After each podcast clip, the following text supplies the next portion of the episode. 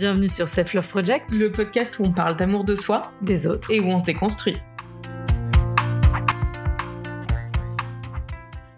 Bonjour à toutes et à tous. Dans ce premier épisode, nous accueillons Chris, 32 ans. Il vient nous parler de son rapport à l'amour et notamment du fait qu'il n'a jamais eu l'occasion de dire je t'aime jusqu'à aujourd'hui. Il partage aussi avec nous ses questionnements sur comment concilier une vie nomade avec une vie amoureuse. On vous laisse découvrir ça.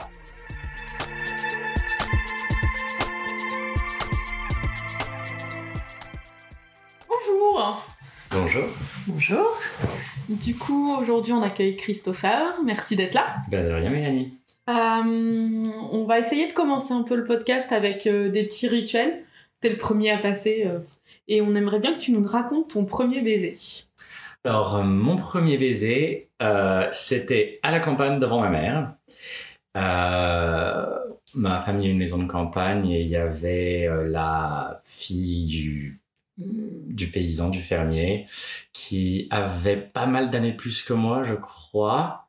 Et euh, ouais, j'avais, je crois j'avais 12 ou 13 ans et elle en avait, quelques années de plus. Et euh, bah, il y avait, euh, il y a 800 mètres de route dans le village en fait, donc il y avait beaucoup de chances que ma mère, en fait voilà, elle était juste à la fenêtre et j'y étais. Et voilà, donc mon premier baiser était devant ma mère et c'était c'était crade et humiliant. voilà, en gros, ce seraient les deux mots qui résumeraient le truc. ok, bon début de vie amoureuse et sexuelle. Magnifique, ouais. T'as invité euh, pour discuter euh, ben, de ta vie et notamment de tes relations mhm. et euh, du fait que t'as pas eu de très longues relations et que ben, pour l'instant on se disait tout à l'heure on parlait du premier je t'aime et tu disais j'ai jamais dit je t'aime mhm. du coup pour commencer est-ce que tu peux nous parler de tes premières histoires? Est-ce que enfin voilà comment tu vis ça? Alors j'ai emménagé à l'étranger quand j'avais 18 ans et euh, on va dire que j'ai vraiment commencé à m'intéresser. Enfin, j'étais un, gamin jusqu'à 20 ans en gros, et puis à 20 ans, bah voilà, j'ai commencé à avoir des intérêts amoureux et tout ça. Et euh, du coup, bah, directement, c'était euh, des gens que j'encontrais à l'école. Il y avait moins Internet à l'époque parce que bah, c'était il y a 12 ans, j'avais 20 ans, puisque j'ai 32 ans. Donc oui, non, il y avait, ça devait exister, les sites sur les ordinateurs, mais c'était les gens n'y allaient pas, pas les jeunes en tout cas. Et euh, donc voilà, ben, j'ai rencontré euh, la première personne qui dont je suis tombé, je pense, amoureux, c'était euh, ben, camarade de classe à la fac en Chine.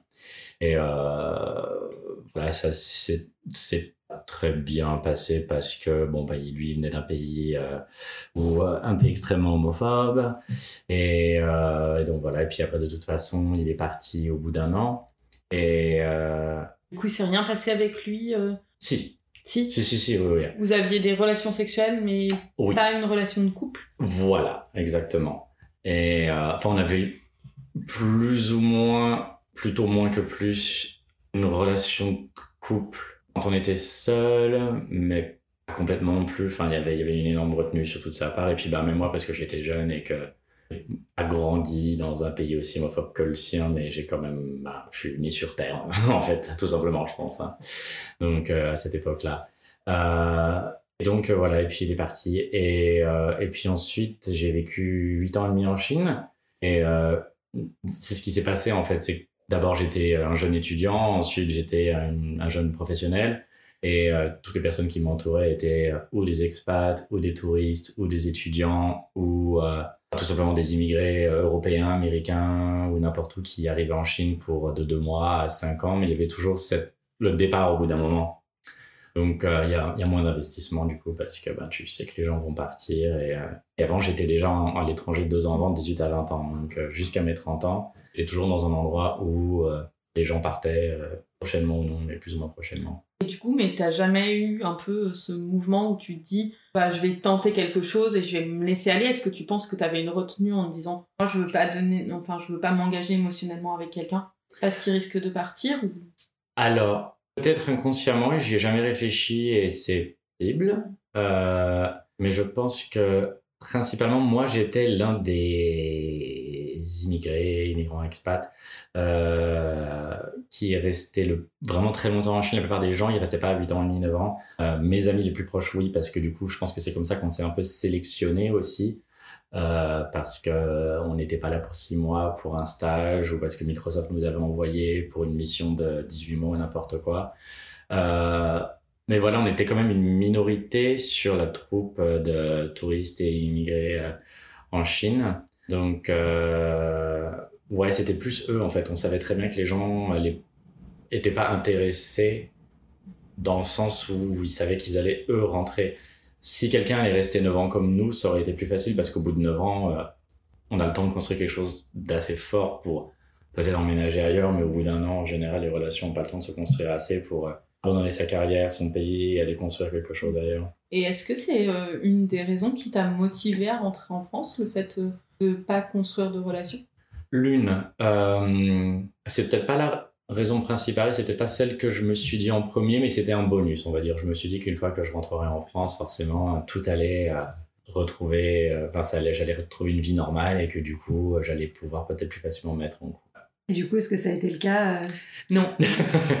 non, ça fait trois ans que je suis rentré en France et c'est toujours.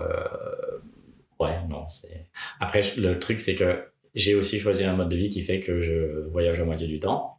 Donc, euh, je suis toujours un peu dans ce truc où je suis là, puis après je suis pas là de moi, puis je reviens. Donc, ça n'aide pas beaucoup, mais euh, ça me plaît trop pour arrêter. Donc, euh. Du coup, c'est intéressant parce que ça veut dire que tu, fais passer, tu te fais passer toi avant ton désir de construire quelque chose?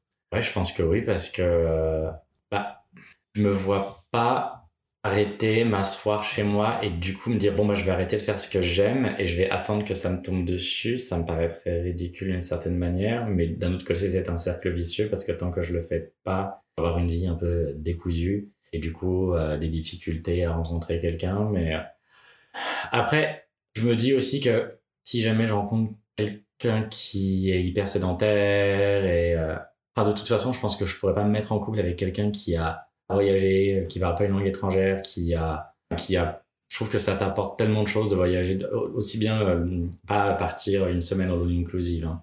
euh, vraiment partir longtemps. Euh, je pense que ça donne une distance sur ta propre culture, sur les autres cultures. Ça permet à pouvoir juger en fait ta culture et ce qui est le, enfin ce qui est du bon sens, ce qui est juste des habitudes et tout, tout ça quoi. Du coup, ouais non, je pense que j'aurais quand même du mal avec quelqu'un qui ne voyage pas et donc, du coup, je me dis que, entre guillemets, je me mets pas des bâtons dans les roues tant que ça. C'est juste que je suis difficile et que le jour où je trouverai quelqu'un qui me correspond, ce sera quelqu'un qui, lui également, aime bouger.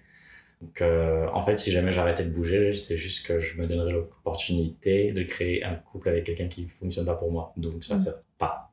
Tout à fait. on est d'accord, je pense qu'on est à 100% là-dessus. d'accord qu'il faut se faire passer. Enfin.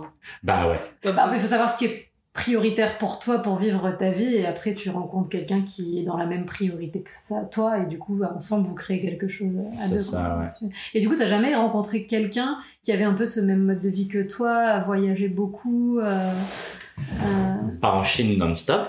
Ouais. Euh...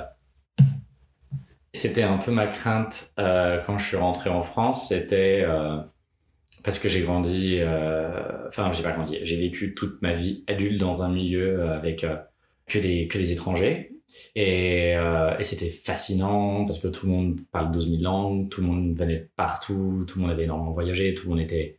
j'ai toujours dit que voilà dans le monde quand j'étais à Shanghai en tout cas. tous les étrangers, voilà, c'est t'en prenais 10, t'en avais vraiment 9 qui valaient vraiment le coup. Euh, alors que peut-être que le taux est un peu plus bas ailleurs parce que l'écrémage a déjà été fait, il y a moins de personnes qui votent extrême et qui est euh, à l'étranger. T'as normalement t'as pas trop de racisme, t'as pas trop d'homophobie, t'as pas trop de sexisme. Enfin normalement c'est quand même des gens trop cons, qui ont beaucoup voyagé, qui ont vraiment de la distance sur beaucoup de choses et, euh, et qui juste les choses quoi. Et euh, donc j'ai eu que des relations, beaucoup de relations fascinantes avec des gens fascinants, mais qui partaient. C'était ça le souci. J'avais peur qu'en rentrant en France d'un coup, ben j'allais, euh, ben les crémages n'avaient pas été faits, donc euh, j'allais peut-être pas m'entendre si bien avec les gens. Et il se trouve qu'en fait, je suis très content d'être en France et j'ai rencontré plein de gens cool et euh, ben ça va, mais oui c'est sûr que ouais non il y a pas mal de de mecs que je vais rencontrer qui comprennent pas ce que je fais ou ce que j'ai fait ou comme je pense parce que ils ont juste choisi un autre schéma. Ils, peut-être qu'ils réussissent super bien aussi. Ils ont peut-être fait euh, une école, euh, business school, machin truc, et ils ont un super taf. Mais voilà, ils ont juste euh, ce qu'ils veulent dans leur vie est peut-être différent de ce que je veux. Il y a des trucs sur lesquels on se comprendra pas. Ouais. Hum, Et est-ce que tu as eu euh, des exemples de début de relation où c'était vraiment quelque chose de bloquant Ou est-ce que c'est juste quelque chose, t'imagines pouvant être bloquant ou parce que t'as jamais eu? Enfin, t'as rencontré quelqu'un où c'était foncièrement différent et euh, où ça t'a bloqué? Euh, il y a une personne, je citerai pas le nom. euh, on était ensemble pendant, ça a duré moins, ça a duré six mois et après ça s'est éparpillé quelques mois de plus. Et on s'était séparés en est super potes, il n'y a pas de souci. Et deux jours plus tard, c'était, voilà, ça allait. Mais il m'a pas dit tout de suite pourquoi. Moi, pour moi, ça fonctionnait plus trop non plus pour mes propres raisons. Enfin voilà, on n'était pas en totale alchimie pour, je pense, d'autres raisons. Euh, mais il m'a dit plus tard, euh, pas par rapport à lui, mais en gros que euh, c'était pas que je m'attendais à ce que je trouve quelqu'un vu ma vie. D'accord. Ouais. Hyper violent. Il me l'a phrasé un chouille différemment, je Ouais. pense.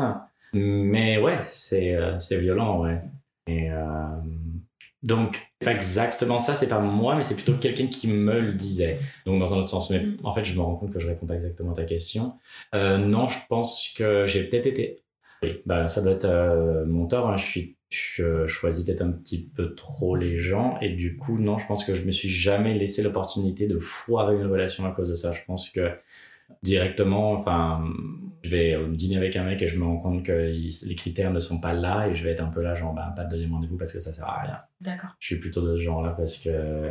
Et du coup, ça veut dire que tu splits un peu dans tes rencontres euh, les personnes avec qui tu dis là, ça va plutôt être un plan cul et, euh, et avec lui, bah en fait, je sais que ça marchera pas, Mm. mais j'y vais et. euh, Ouais, je pense que c'est ça. Euh, pour un point cul, s'ils sont cons, ça va me saouler. on est d'accord. Ouais. Donc, euh, il faut quand même que. Ouais, non, même ça, je crois que. Non, ouais, parce que j'aime bien dîner quand même et regarder des films et machin avec mes plans cul. Non, je pense que ça, je ferais pas. Non. Du coup, avec tes plans cul, qu'est-ce qui a fait Enfin, ça t'est jamais arrivé de tomber amoureux d'un plan cul ou euh, Hmm, tomber amoureux, mais vouloir plus. Euh, Et ah, c'est vrai, moi, il y en a eu deux, je dirais, depuis que je suis rentré en trois ans, qui euh, j'aimais bien. Et, euh, et puis, en fait, c'est juste que je me suis réveillé trop tard ils ont rencontré quelqu'un au moment où, euh, voilà. Ou c'est peut-être parce qu'ils ont rencontré quelqu'un que je me suis dit, ah, il valent peut-être le coup, qu'est-ce que j'ai foutu, du coup, il m'intéressait. Je sais pas lequel c'est, mais il y a quelque chose de malsain derrière tout ça, clairement.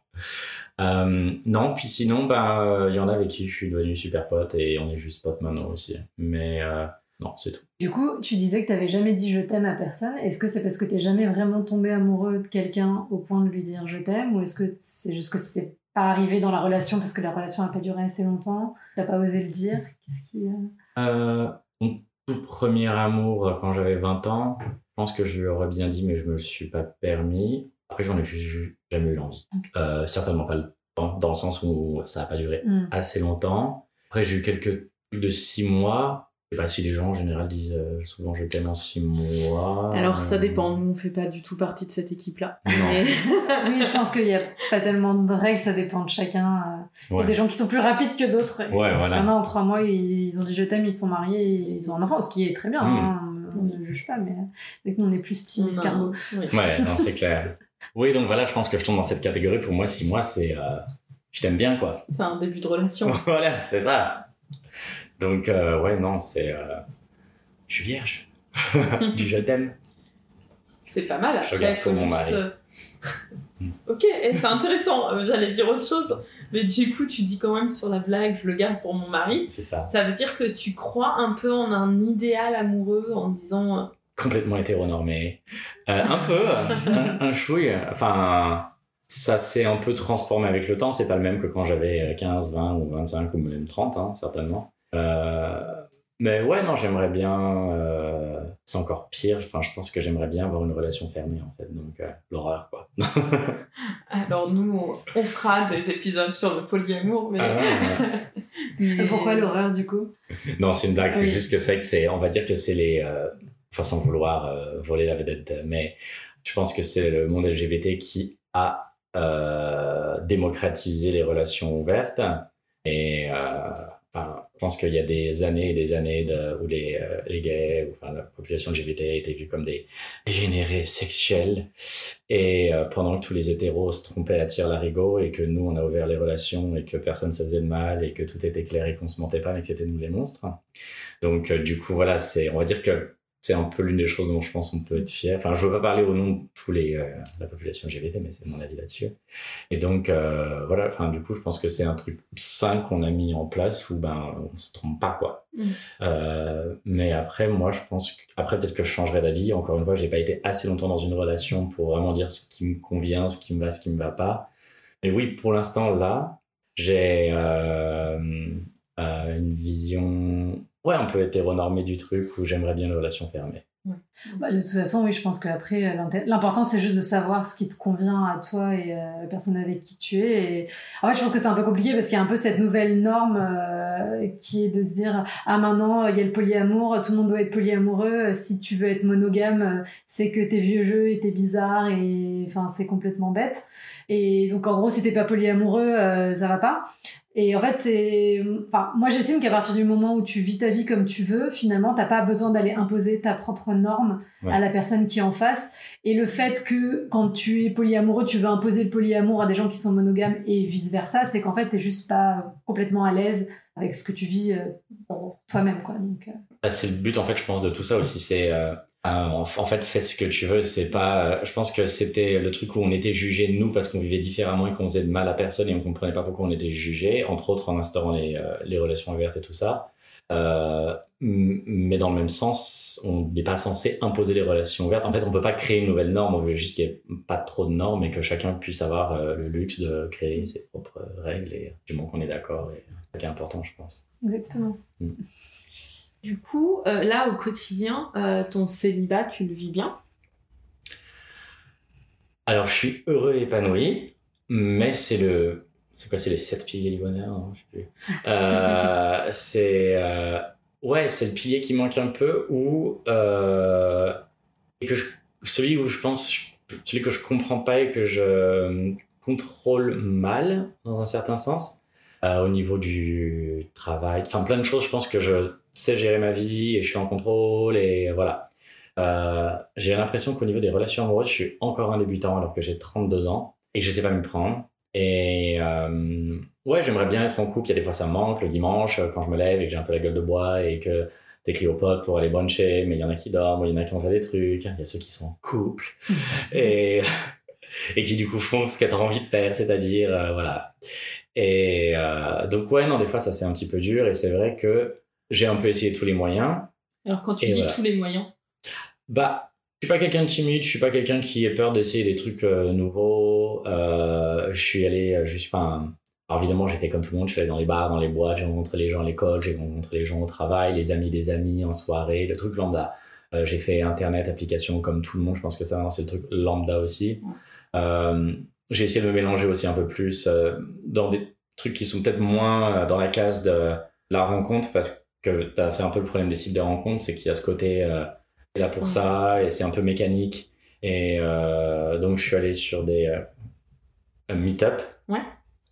Des rencontres euh, LGBT assez sympas, différents, des trucs linguistiques et tout le bordel, et j'en ai fait. Et c'était vachement sympa. ouais. Et euh, j'ai rencontré des gens cool. Bon, il s'est rien passé d'extraordinaire. Pas de ce côté-là en tout cas. Ouais. Euh, mais c'était euh, sympa et euh, j'y retournerai. Il y en a un autre là qui tombe et euh, je, vais, je pense que je vais y aller parce qu'au pire, ben, c'est une bonne soirée. Tu Oui. rencontres des gens, tu bois un coup et puis, euh, et puis c'est cool. Je suis aussi dans un groupe LGBT de badminton. Ouais. euh, où je vais pas très très souvent, je vais plutôt aux événements qui font plus qu'aux trucs de badminton, ça me gonfle. Mais voilà, là, ils font un laser tag dans un mois et je vais y aller. Et puis euh, voilà. Mais euh, je sais pas, je pense que je suis hyper. euh, je sais que je suis un peu trop rapide et que je, bah, voilà, comme je voyage beaucoup, euh, je passe deux semaines, donc il faut que ça se fasse vite. Et je pense que je suis pas au même rythme que les gens. Aussi, de par le fait que euh, un emploi de bureau de 9h à 18h et tout ça, du coup, je suis un peu en décalé. Et, euh, je sais pas. Et potentiellement, tu as du temps à investir là-dedans aussi. Voilà, c'est clair. Donc, euh, ouais, je pense que je suis pas à la même heure que tout le monde de ce côté-là, ouais. Est-ce que tu penses qu'il y a quand même quelque chose qui t'empêche de, de rencontrer quelqu'un et d'être en couple Un truc qui te limite? Hum, Je pense que c'est un énorme privilège que je sois en 2019 et euh, pas euh, il y a 20 ans, il y a 30 ans, il y a 40 ans, qui fait que euh, ouais, j'ai ce privilège de pouvoir faire ce que je veux et créer ma norme. D'un autre côté, bah, si jamais j'étais né dans les années 40, j'aurais été, je serais déjà marié avec une femme que je déteste, hein, tout irait bien. non mais tu vois, c'est un peu ça. Et du coup, c'est vrai que maintenant, je pense que je suis en train de créer mes propres règles et que je pense que je sais pas exactement ce que je veux exact complètement. Euh, je pense que au niveau des hétéros, euh, c'est tellement euh, une culture populaire Mhm. entre guillemets dans le sens où euh, tout est ultra normé et vous savez comment c'est censé fonctionner. Sauf que bah, c'est nul en fait et c'est ça que vous avez envie de changer, je pense, Mhm. parce que c'est Mhm. ça craint. Euh, mais je pense qu'il y a beaucoup de personnes qui à qui ça convient pas, mais en tout cas qui les suivent Ouais, et du coup euh, qui s'y conforment. Et du coup, rapidement ils sont mariés, ils ont un appartement, une voiture, un chien, un chat, des enfants. Euh, après, je pense qu'en tant qu'hétéro, après tu peux aussi te dire merde, ça me convient pas tout ça. Et là, du coup, ben ça met un peu plus de temps à ou choisir d'être avec quelqu'un ou non et comment. Et je pense que quand t'es gay, c'est pratiquement tout le temps ça parce que personne t'a expliqué petit comment ça allait se passer pour toi quand tu seras plus grand. Donc t'es obligé de le découvrir toi-même et tu te rends compte que tout le monde le découvre lui-même et que tout le monde découvre un truc différent parce qu'il n'y a pas le petit bouquin de comment ça va fonctionner. Donc je pense que c'est ça, c'est tu rencontres un- quelqu'un et tu essayes que ce soit naturel, mais c'est quoi le naturel et euh, donc ouais, c'est ça, je pense que je sais pas exactement ce que je recherche et avec qui. Et est-ce que, en fait, bah, on parlait un peu des normes, des normes hétéro, enfin, Mhm. on les appelle comme ça, enfin, mais un peu cette obligation. Tu sens, enfin, nous, en tant que femmes, on sent un peu cette obligation euh, d'être en couple. Euh, là, on est trentenaire, euh, enfin, t'es pas dans une situation euh, qui est. si t'es pas dans une situation qui est ultra figée et que t'es pas sur la voie d'avoir des enfants, enfin, on, enfin, on sent qu'il y a quand même euh, une certaine, même si on est à Paris et qu'il y a plus d'acceptation, enfin, ça reste pas la norme. Euh, Est-ce que toi, tu as le sentiment d'avoir cette pression euh, sur le temps, des choses comme ça? Complètement. Alors d'un autre côté, il y a ce truc où comme je suis gay, les gens automatiquement assument que ah bah de toute façon tout ce que tu veux c'est t'amuser, hein, ça va, t'es content. Donc ça c'est la moitié des trucs. Et puis après il y a toujours ceux qui se comportent avec moi comme ils se comporteraient avec euh, quelqu'un qui est hétéro ou euh, enfin c'est horrible quoi. Le ah pourquoi t'es seul? Oh c'est triste. hein, Ouais. T'as envie de leur dire ah ben t'es marié depuis 15 ans et ça se passe mal hein. Oh ouais. Et puis euh, ouais tu te dégarnis hein. Du coup enfin tu vois c'est un peu ça c'est genre si jamais ils pensent que ça me fait souffrir d'être seul et que c'est quelque chose de triste, vu que c'est ce qu'ils pensent, c'est une fatalité. Et quand ils me le rappellent, c'est juste pour me faire du, enfin, ils font juste du mal, si jamais c'est le cas. C'est un peu la même chose si moi je leur fais ça, c'est, ils peuvent rien y faire et c'est comme ça, mais ils me voient pas leur rappeler leur misère. Donc c'est vrai que c'est un peu, je pense que c'est un peu épuisant et c'est ce que les gens en couple nous font tous.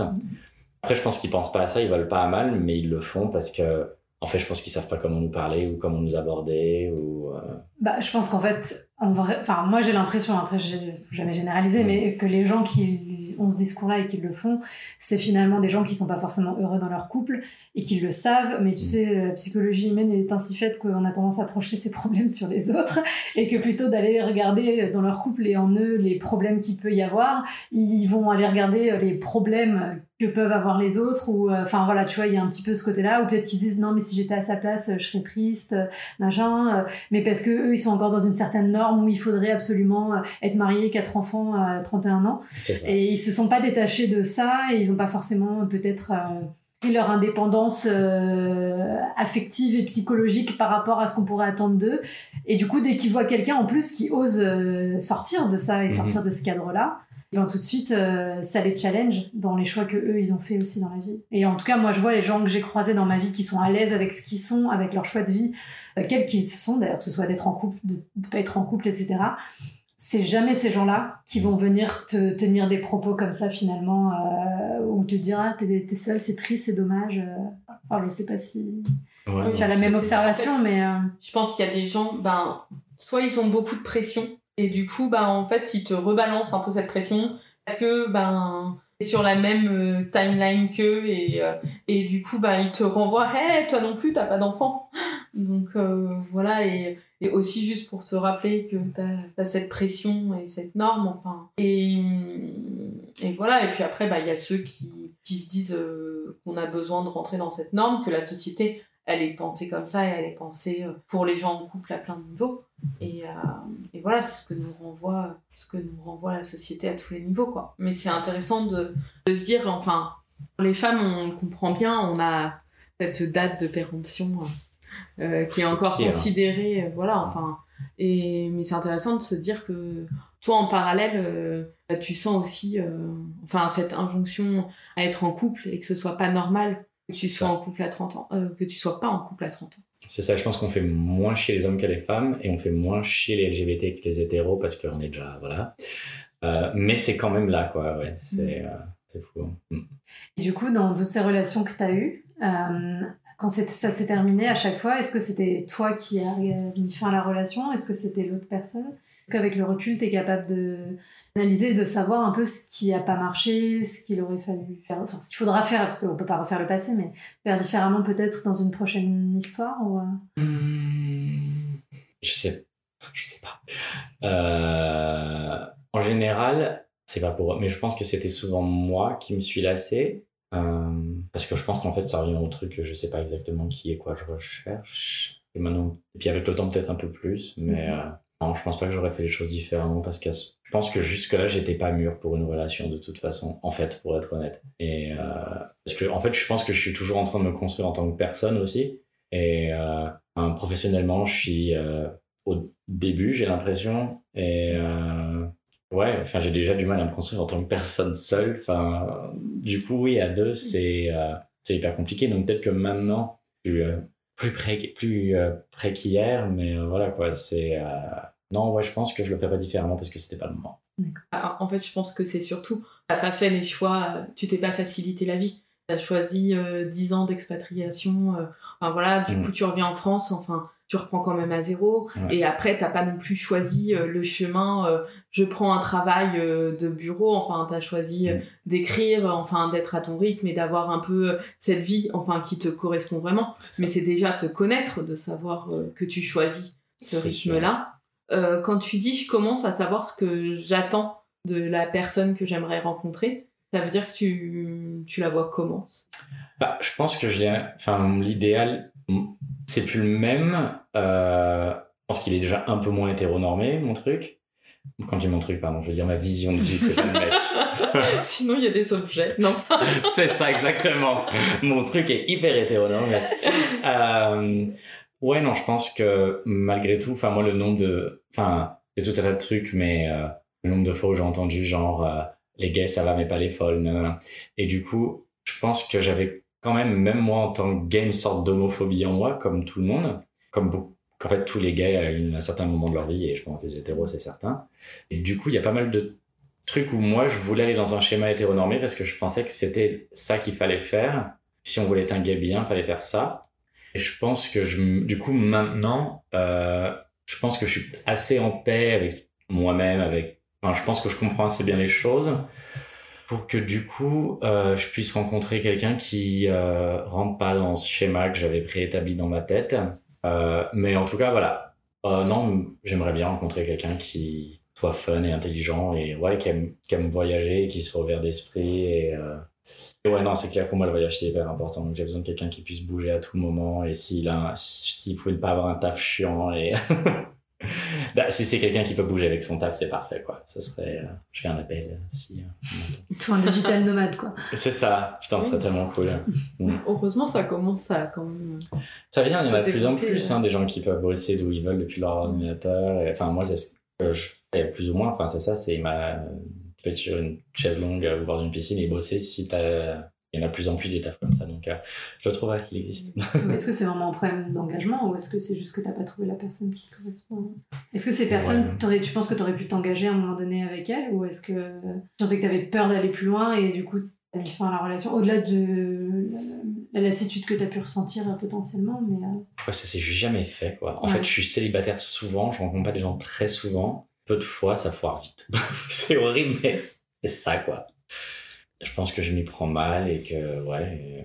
Et, puis je me détache. Enfin, ouais, c'est difficile pour moi d'aimer quelqu'un, quoi. Euh, ouais, non, c'est ça, c'est. Euh, je me laisse vite. Je, mes amis, euh, j'aime leur particularité. Ouais, c'est en fait c'est un peu ce que j'allais dire, c'est que a tous notre beaucoup d'individualité. Enfin, on est tous assez hors normes et je les aime chez mes amis, mais je les aime pas chez mes mecs, ces trucs-là. C'est vrai? Ouais. Ah oui, il y a toutes euh, des défauts que tu serais pas capable d'accepter? Il y, a un paquet, il, y a, un paquet de défauts, mais pas forcément des défauts, mais des trucs, les bizarreries de mes amis, je les adore, et chez mes mecs, ils m'énervent. Euh, je sais pas pourquoi, c'est comme ça. Après, des défauts, euh, égoïsme, je pense que je pourrais pas, et lâcheté. Euh, quelqu'un qui est incapable de se remettre en question. Ouais. Ce seraient les trois gros trucs, je pense, qui euh, ont des. Et quand tu dis des bizarreries que, que tu serais pas capable, enfin, qui t'énervent, t'as as des choses en tête où il y a des fois où est-ce que ta lassitude, elle vient du fait que t'arrives pas à, accepter certaines choses et que ça te tape vite sur le système? Alors, attends, je pense un premier truc, puis après je réponds à ta question. Déjà, je pense que le truc qui vient en plus par rapport aux amis, aux amis, eh ben, il y a le cul. Et que si ça, ça foire, ça avec tes amis, t'as pas. Et c'est quand même, il y a une chance sur deux que ce soit nul. Enfin, voilà, en tout cas, c'est. Euh, je pense que dans ma tête, je suis un peu coincé dans le truc où euh, quand je me lance, et je pense que c'est un peu le côté hétéro normal en moi, euh, si jamais c'est moyen, je veux pas que ce soit moyen pour les 50 prochaines années. Donc, s'il y en a un paquet, je pense, où j'étais là genre, ah non. alors que j'aurais peut-être pu leur donner plus de chance et plus de temps. J'ai oublié ton autre question. Non, mais ah attends, je vais rebondir mhm. là-dessus, je pense. sur le côté sexuel, justement. Mhm. Enfin, alors moi j'ai été en couple hyper longtemps et euh, et du coup je pense enfin c'était une de mes pro enfin pas ma première relation mais euh, mais voilà j'ai appris beaucoup de choses et justement enfin je sais pas si au début on peut qualifier ça de moyen mais en attendant euh, je trouve qu'il y a toute cette construction de la relation et qui se fait autour autour de la sexualité et toi tu perçois pas ça tu te dis pas rester avec quelqu'un justement c'est apprendre à mieux le connaître et du coup, c'est mesurer au début un potentiel un peu euh, sexuel chez une personne. Et en fait, euh, ben, c'est est-ce que tu as l'impression d'avoir une maturité sexuelle justement du fait de pas avoir eu de relation longue Enfin, je sais pas. Alors, je pense que j'ai pas donné la chance aux gens de s'améliorer à ce qu'on apprenne à se connaître. Ça fonctionne donc. Hein. De quoi? Quand je reste avec quelqu'un, ça devient mieux normalement. Mais au bout de plusieurs années, enfin, qu'est-ce qui se passe, je dirais? Alors, euh, c'est bien, je me fais piéger par mes questions. Euh, alors, sur le cas de plusieurs années, je pense que, enfin, on a grandi ensemble sexuellement, enfin, vraiment, où euh, t'apprends et ça donne l'opportunité, l'opportunité de mieux se connaître et du coup de mieux se découvrir et d'explorer des choses. Donc, oui, il y a des hauts, il y a des bas, mais mhm. globalement, globalement, c'est mieux c'est mieux à la fin. Alors peut-être qu'il peut avoir par moments des lassitudes, mm-hmm. mais, euh, mais au moins tu connais le corps de l'autre, tu sais ce qui lui fait plaisir. Euh, du coup, tu as un plus grand taux. Et là, sur des relations plus laissantes, euh, oui, je pense que c'est quelque chose qui va crescendo. Et, et voilà, il y a de la place. Enfin, moi, je sais pas, au début de mes relations, j'ose pas forcément toujours dire ce qui me fait envie, exprimer le plaisir, parce qu'on a encore plein de choses qui se bloquent, enfin. Et, euh, et je pense qu'avec le temps, ouais, ça s'améliore. Hmm, on l'avait dit avant. Oui, parce que enfin, franchement, les premières fois où tu couches avec quelqu'un, enfin, surtout qu'en plus au début, il n'y a pas forcément de sentiments, etc. Euh, même, je disais, même scientifiquement prouvé que les premiers coïts sont euh, rarement les meilleurs parce que euh, j'aime bien le mot. J'adore. c'est pas forcément les meilleurs parce que tu bah, tu connais pas trop le corps de l'autre, mm. t'oses pas forcément communiquer, dire les choses et que en général plus tu restes. Enfin, en tout cas, je sais que dans les rapports hétérosexuels, c'est sûr et certain que les femmes ont euh, je sais pas combien de chances, pourcentage de chances de moins d'avoir un orgasme au premier rapport vs euh, les rapports qui suivent. Donc c'est quand même qu'il y a une grosse courbe de progression. Mais j'imagine que quels que soient euh, les assemblages humains qu'on peut avoir, dans tous les cas, il y a forcément quand la relation s'installe, qu'en plus les sentiments s'installent, etc.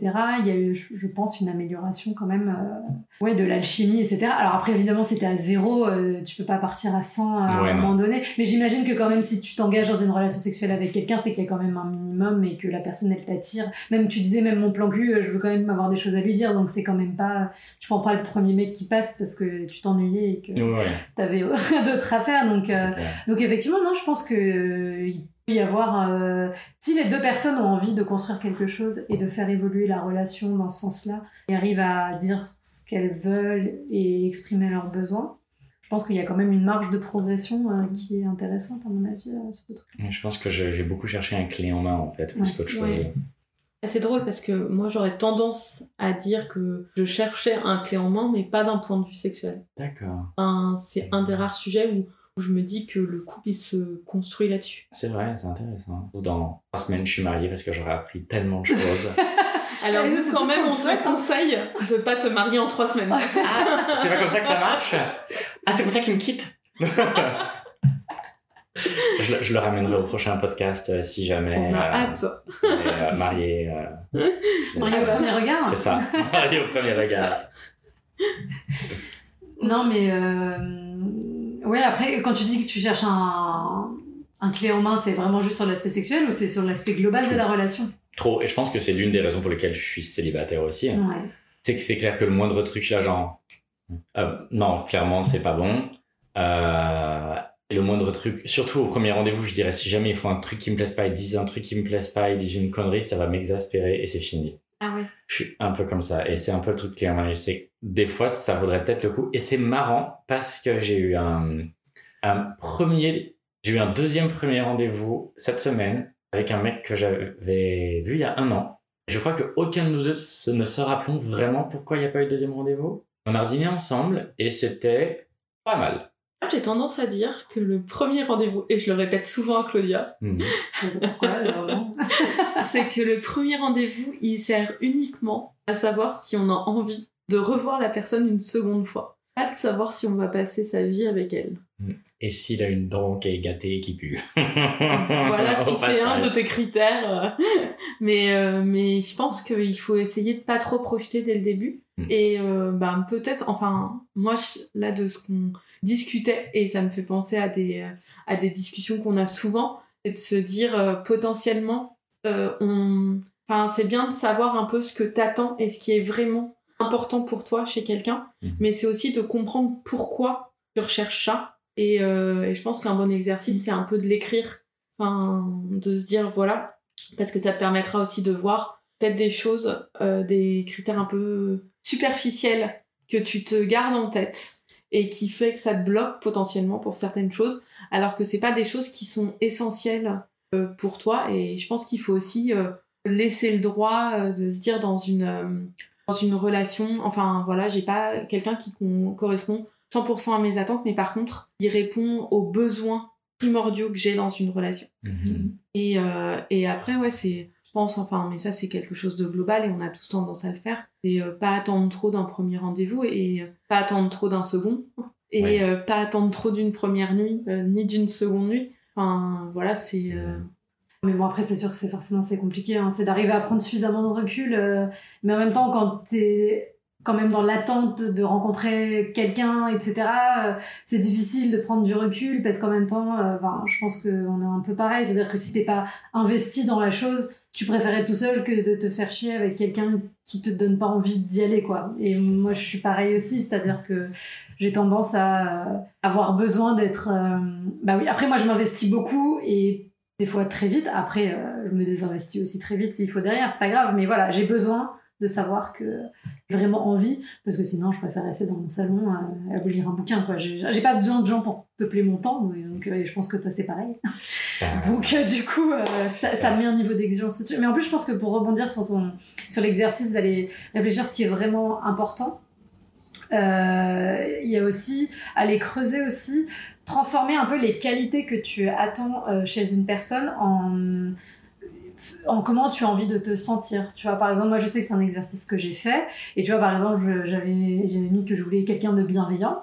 Et j'ai transformé le je veux quelqu'un de bienveillant en euh, je veux me sentir en sécurité affective, euh, je veux me sentir comprise.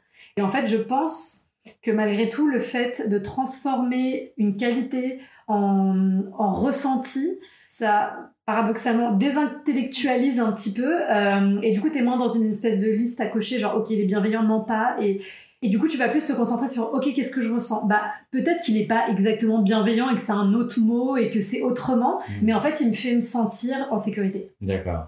Et du coup, ça peut permettre potentiellement, peut-être, de. J'y travaille aussi, donc je ne sais Ouais, pas si ouais. c'est. mais, euh, mais tu vois, de, de, ouais, de sortir un peu de sa tête, parce que c'est le plus difficile, Mhm. euh, à se dire, ok, non, mais là, ça, ça va, ça, ça va pas. Moi, je suis comme ça, un premier date, je suis là, genre, ça, ça va, ça, non, oui, non, oui, et tout. Et ouais, et d'être vraiment dans le ressenti, d'essayer de s'ancrer un peu dans le moment et euh, dans ce que la personne, elle t'apporte euh, en termes d'énergie aussi, je pense. Mais ouais, c'est. Puis après, je pense sur les bizarreries et les défauts, c'est aussi faire un pas, de se dire, ok, moi j'identifie enfin ce défaut-là. Est-ce que c'est quelque chose avec lequel je peux vivre? Mhm. Assez longtemps Et en fait, ben, on se dit, oui, moi je suis capable d'aimer cette personne avec, avec ce défaut-là. Du coup, c'est aussi pas forcément chercher quelqu'un qui est parfait. Quelqu'un qu'on puisse aimer avec ses défauts. Oui. Je ne l'ai pas persuadé parce que vous ne voyez pas sa tête. Et là, il a imaginé un défaut, je pense, un peu chelou. c'est ça. En fait, je suis complètement d'accord avec vous deux. Je sais que ce serait bien, idéalement. Je ne sais pas encore comment faire. Mais, euh, mais non, mais je vais peut-être essayer de. Ça pourrait être ma mission pour mon prochain premier rendez-vous, de me dire, il n'y a pas mauvaise haleine. et, euh, et rencontrable une deuxième fois, et puis on verra plus tard. C'est. euh, Oui, c'est ça. Je pense que je suis trop dans le côté pragmatique de ça sert à rien, c'est une perte de temps de le voir une deuxième fois parce qu'un autre mercredi, euh, je pourrais aller euh, faire ça plutôt. Mais oui, moi je, comprends parce que vraiment je, je suis un, pareil. hein, donc euh, moi je vais, enfin, je vais un peu instaurer cette règle à partir de maintenant. S'ils entendent, ça va, ils vont trouver ça hyper. Mais non, mais tu vois, de me dire, ok, premier date, qualifié euh, d'office au deuxième date pour éviter euh, d'avoir ce truc où je vais me poser des questions pendant mille ans. Peut-être que déjà en renvoyant d'office la personne une deuxième fois, bah, tu vois d'autres choses que tu n'avais pas vues et qui font que en fait ça va. Tu vois. Parce qu'en plus, il y a ce truc qui est vachement dur. En 2-3 heures, il faut Souvent. tu peux pas capter toute la personne. euh, voilà, c'est donc des fois qualifié d'office euh, potentiellement. Pourquoi pas? Après que t'as pas grand chose à perdre, Mm. c'est une soirée, mais Ouais. après tout. Ouais.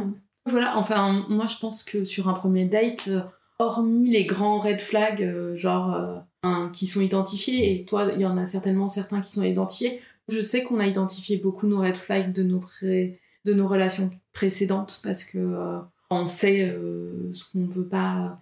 Mais en fait, euh, là, j'ai envie de dire. faut peut-être un peu se brûler les ailes pour, pour savoir aussi ce que t'attends parce qu'en fait j'ai l'impression que quand même une vision assez euh, prince charmant Hum, et, ouais. euh, et peut-être que sort enfin voilà, aussi admettre enfin moi j'adore euh, ça chez toi euh, que euh, que tu sois heureux tel que t'es et que tu sois pas dans cette quête mais on sent que ce serait un peu quand même la cerise sur le gâteau Carrément. euh, du coup, euh, là-dessus, euh, y a, enfin, c'est intéressant parce que tu apprends à te connaître et apprendre à se connaître, c'est aussi savoir ce que tu veux vraiment. Et Tout à fait, ouais. Il viendra. On va te mettre une chanson de Disney en. Exactement. Pocahontas. Ah non, il avait 40 ans, on en avait 14, je crois. Mais, euh, ouais. ok. Bah écoute, merci beaucoup d'avoir été notre cobaye pour c'était ce un plaisir. premier. euh, pour les auditeurs, je pense qu'on espère que vous serez nombreux. On est en train de se chercher. Ça se sent, je pense, au niveau de l'interview. Mais on a été ravis de t'accueillir. On espère qu'on t'a pas traumatisé Du tout. C'était euh, C'était très sympa et je reviendrai avec plaisir avec Ah. euh, l'homme que j'aurais trouvé après tous les conseils que j'ai eu. Bah, Sache qu'on est à ta dispo. Ce pour, sera euh, d'ici l'épisode 3 ou 4, donc pour le mariage. Merci beaucoup. Merci à vous deux. Merci. Bonne soirée. Bonne soirée.